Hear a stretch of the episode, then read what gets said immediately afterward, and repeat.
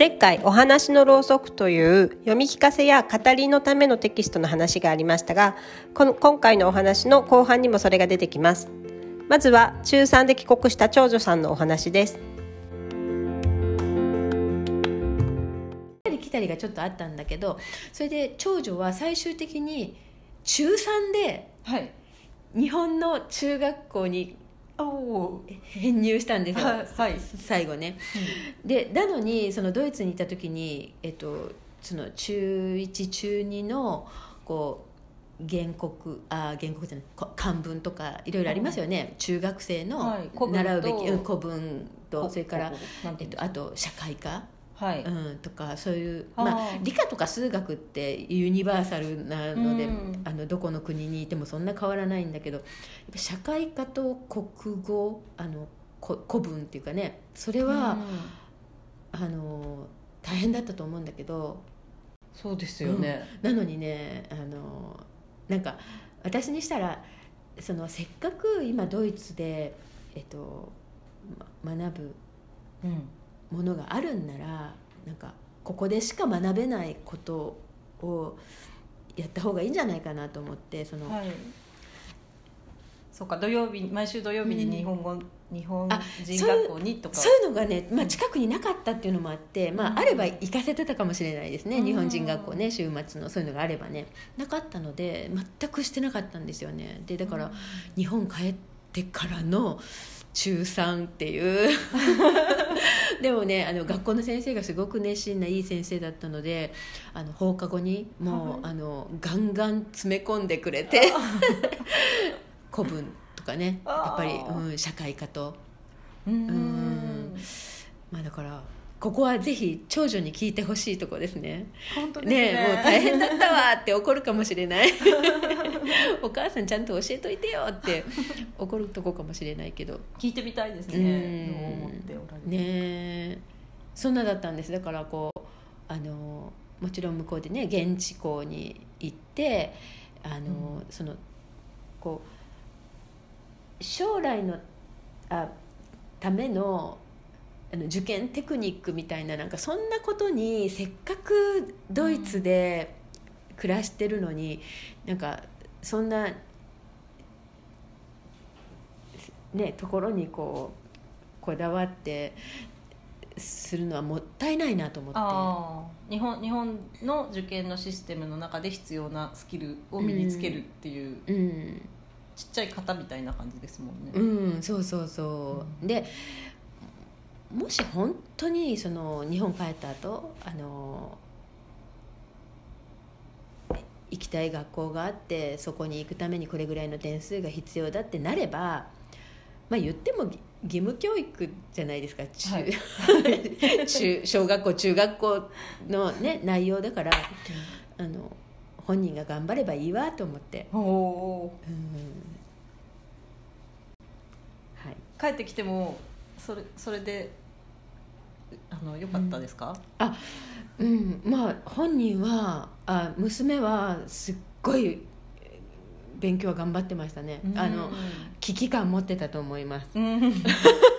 それで短期集中で。そう。危機感はねあのパワーになります。こう変にあのドイツでもちゃんと勉強してたしみたいなのがなかったからね多足分りないものに気づいて、うんすっごい気づいてたと思う。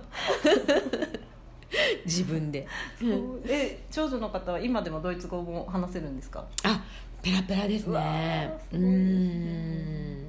ね。あでもねだから日本あでアメリカで大学も行ってるからあ今。そうなんですか？はいえっと高校までが日本ですか、うん、あで、まあ、これもちょっと話すと長いからきっとこの後切られると思いますけど 娘はね、えっと、中3で帰ってきたんだけど高校はい。1年生の時に、あのやっぱりまた海外行きたくなってしまって、はい。なんか水が合うと思ったんでしょうねこう、うん向こうの方が。であのえっとまあでも弟や妹が下に4人もいるからあの娘が、えっと、自分で奨学金取ったら行ってもいいって相談に来たんですよ。偉いよね。もう最初の時点でもうもう涙ぐましいよね。自分で何とかできれば行ってもいいかって言ってきて。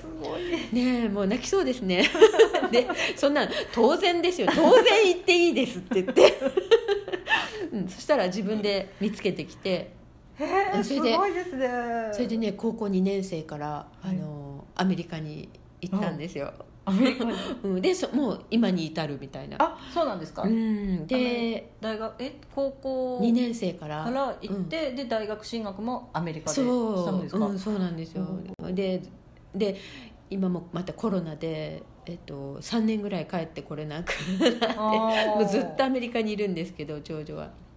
あれ何の話してたんだっけ？えっとああそうだ日本語が怪しいって話だ。え違うその話は今初めて出ました。いやあ今からね。今から。あそうそうだからその英語とドイツ語はもうすごいペラペラなんですけどはい。専門書をね英語で読んでるからやうん。っぱりこうちょっと高度な日本語は話せないんじゃないですかね。あの大人っぽい。フォーマルな日本語が、ああとねもう一つおかしかったのが、えっと、あ作文を書いてたんだけど、えっとはい。なんか本を、えっと、読んだり噛んだりしながら寝ましたあ噛んだんですか、うん、それでね。読んだり噛んだりってちょっとなくない？ってなんだろう。読んだり。そう本を読んだり噛んだりしたってそんなおかしいでしょって言って。そしたらあのねなんだかんだっあていう日本語をキャッチしてはい。であのアレンジした、アレンジ？うん、自分で「あそういうことね」ってキャッチしてあの読んだり噛んだりしましたってなってて。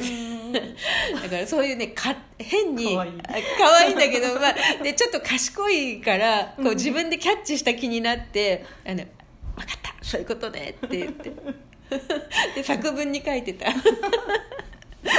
先生絶対おかしいと思う、考えたでしょうね。か書いたのかなとか。うん、読んだり書いあ書いたりの間違いかなって。でも寝床で書くかな。とか、うんね。やっぱり寝ぼけて噛んでたんかなって、まさかアレンジとは。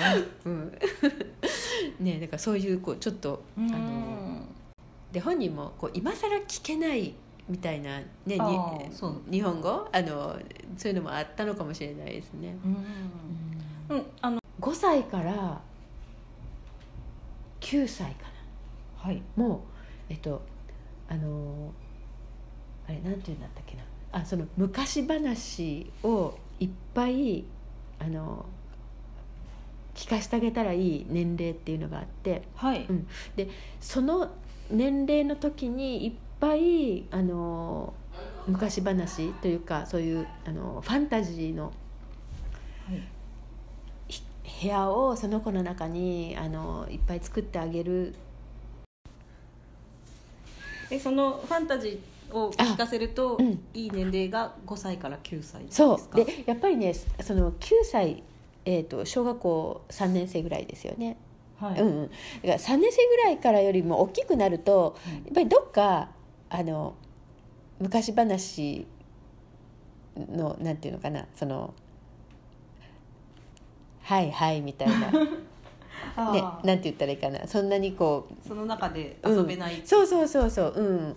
うん。なのであのまあもちろん3年生になってもあの6年生になってもお話語ってあげると子供は喜んで聞くし楽しむんだけどその5歳から、えー、と8歳？8歳うん。9歳うん、8歳9歳そこの時ほどには楽しめない。うーん。で、えっと、その5歳より若い時もそれはそれでやっぱり、あのこ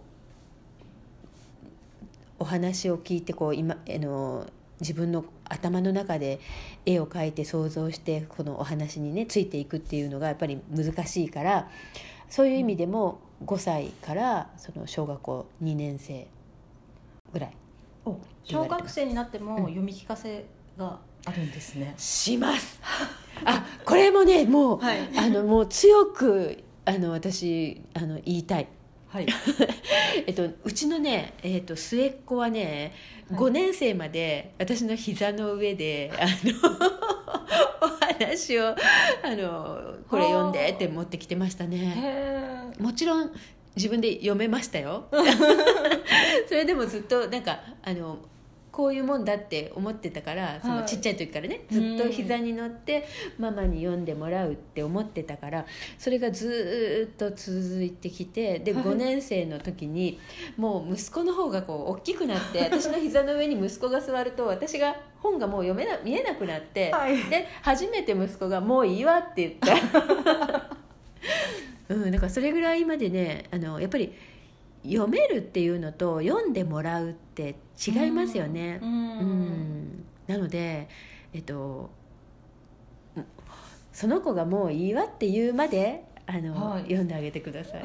小学校5年生の子は自分でもきっと読むスピードで文字が追えると思うんですけど、うん、あ自分でももうねすごい本が好きな子だから、はい。どんどこ読んでたんだけどはい。あのそのここういう昔話とかそういうのになるのろうそくみたいな。うんみたいなこう昔話系とかだと、あの読んでって持ってきてましたね、まあ、読んでもらうのが心地よかったんですかね。それかそうやってこうママのお膝に座ってこうママを独り占めするね、ママが今自分のためにこの時間を使ってくれているっていうのがあの、まあ、無意識にせようん。嬉しかったのかもしれないですね。取り合いというか競争が激しいですもんね。うん。一人ママたった一人のママの膝の上は まあそんなみんなが私を取り合ってくれたわけでもないんですけど 子供だけでね遊んでましたけどね。あーうん。それもいいですね。うえそうか、うん。読めるようになっても読む。あそうあれ特にねやっぱりちっちゃいうちって、はい。あの普通に考えても分かりますけどひらがながあのやっとこさ読めるようになってもその、あ例えばその「そのうちに」とか言って、はい。あのねうん。ひらがなをこう一生懸命折ってもあの意味が取れないじゃないですか。なんとか50音は読めるって言っても意味が取れないからあの、えっと、そこはこう時差があるんですよね。読めるっていうのとこうあのスラスラあ文字が読めるのとうん。文章が読める、そうあ読んで理解できるうん。ところと。であのそれとでも読んでもらったらはい。理解できる、うん。うん、そこの方があの、えっと、発達が早いから、はいだから自分で読むのはもう簡単な絵本ぐらいしか読めないけどその読んでもらったら理解できるのはその、えっと、そっちの方が先にはもあーじゃあももっと複雑な物語といううかあそうそうそう。い理解できる。うんうん。そうそうそう。だからあのもう読めるでしょうじゃなくってあのいくらでも読んであげたらいいと思いますね。じゃあ私も読みたい本を今から揃えておきます、うん。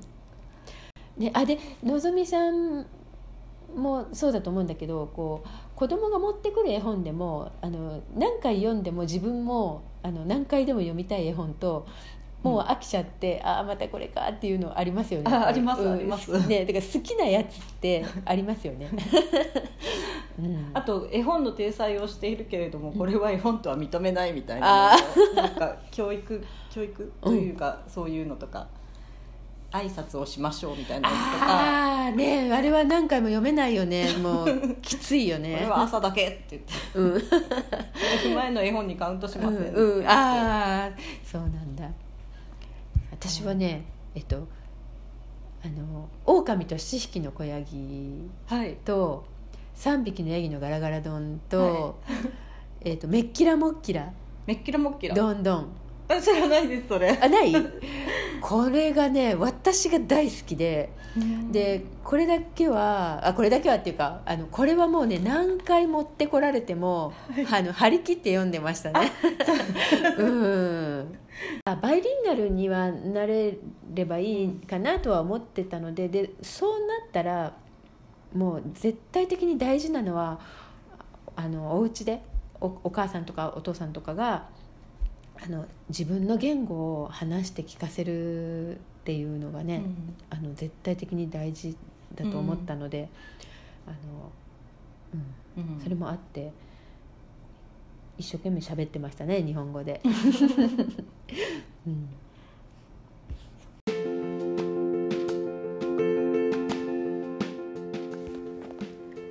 日本語教育や日本文化教育をしましたかという質問から始まった今回のお話ですが特にはしていないという驚きの答えでした。だけどよく聞いていくとせっかくドイツにいるんだからここでしか学べないことをというようにあのそこに集中するという考え方があるんだなということが分かりました。